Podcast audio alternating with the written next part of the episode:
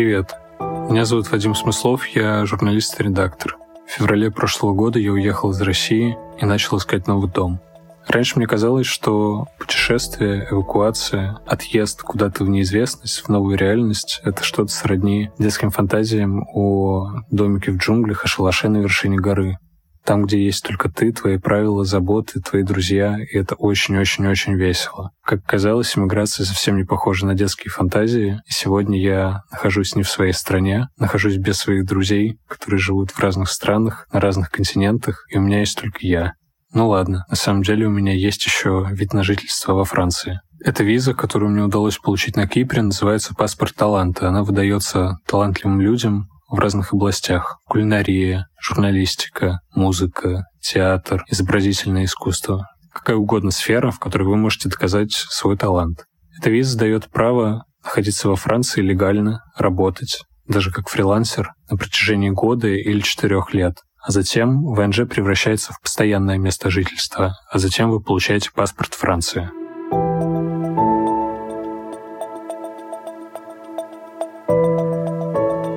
О визе паспорт таланта довольно мало написано в интернете, и в Европе есть всего две страны, которые выдают подобные визы. Это Великобритания и Франция. В основном возможностями паспорта таланта пользуются стартаперы, айтишники или богатые люди, которые могут инвестировать в страну определенное количество денег. И мало кто знает, что эта виза также доступна для художников, у которых с душой практически ничего нет, кроме собственного творчества. И этот подкаст из девяти выпусков будет посвящен пути, который я прошел для того, чтобы получить свой паспорт таланта.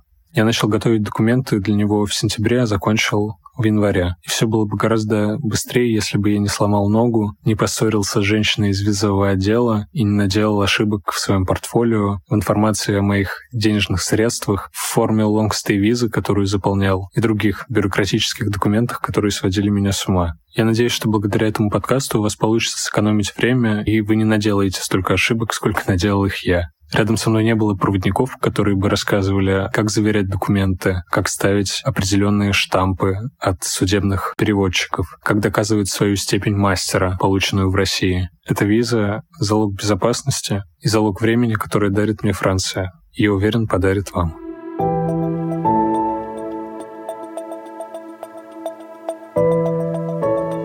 До 2016 года, когда Франция начала выдачу паспортов таланта, в стране существовала так называемая «золотая виза», которая выдавалась людям, инвестирующим деньги в страну. Но денег не всегда хватает, чтобы открывать новые предприятия, театры, выпускать музыкальные пластинки или кулинарные шоу. Поэтому с 2016 года Франция поощряет талантливых людей со всего мира.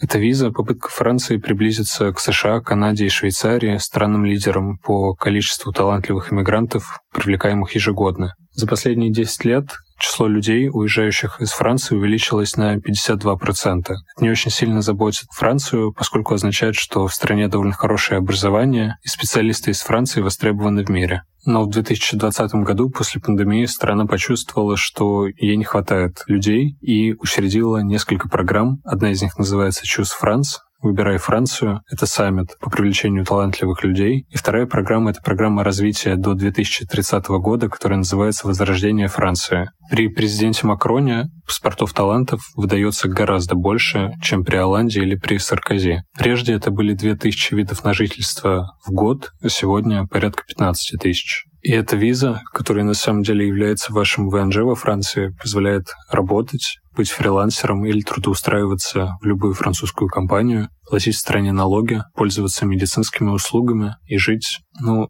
спокойно. Сегодня на российском телевидении или на Ютубе довольно часто говорят о том, что люди, покинувшие страну, в том, что у них мало шансов устроиться где бы то ни было еще, потому что культура, из которой они перебираются в новый для себя мир, она несопоставима с европейскими ценностями, с европейскими правилами жизни, что, конечно, является чепухой. У Франции и России очень-очень длинная и очень плодотворная история иммиграции.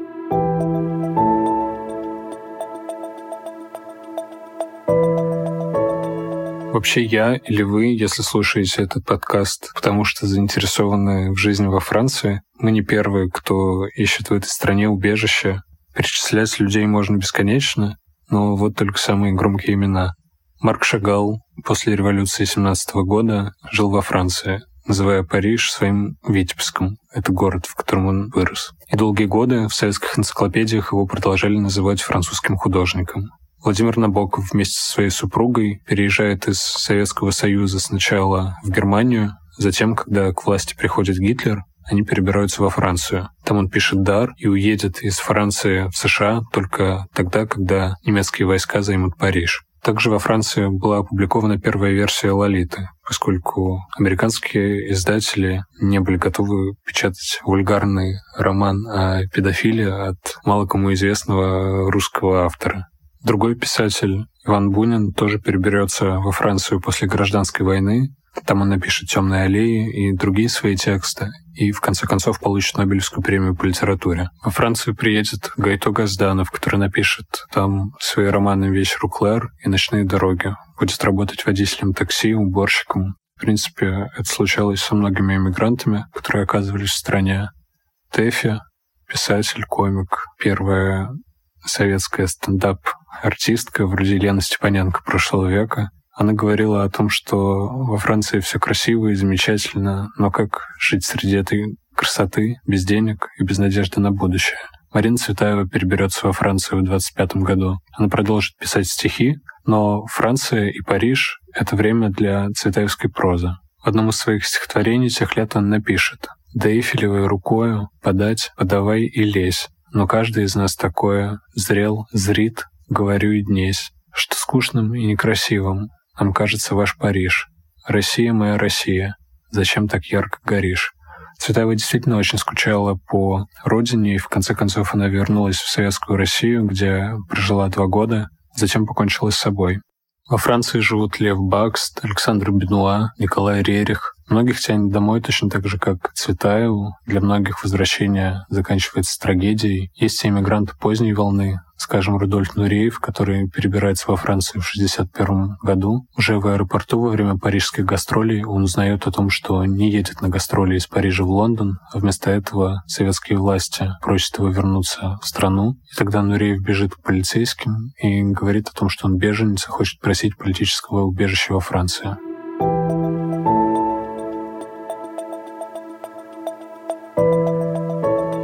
Все эти истории, часто печальные, но также часто счастливые, демонстрируют опыт людей, которые однажды решились на большое изменение в своей жизни. Причины их отъезда не были похожи на причины отъезда моего или, возможно, вашего, но сам факт того, что у нас есть опыт этих людей, он как-то вселяет надежду на то, что все, все будет хорошо.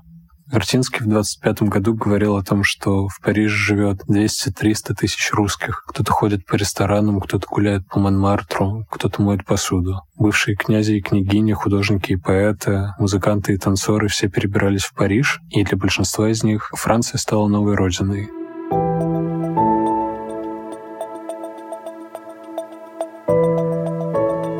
Уже со следующего выпуска я начну подробно рассказывать о списке документов, которые необходимо подготовить для паспорта таланта, о том, как оформлять портфолио, заверять необходимые документы, делать фотографии, оплачивать сервисные взносы, сборы, записываться в консульство, если вы находитесь в России, а также в консульство, если вы находитесь вне России, в консульство, если у вас нет вида на жительство страны, в которой вы находитесь. Все это возможно, реально и не так уж сложно.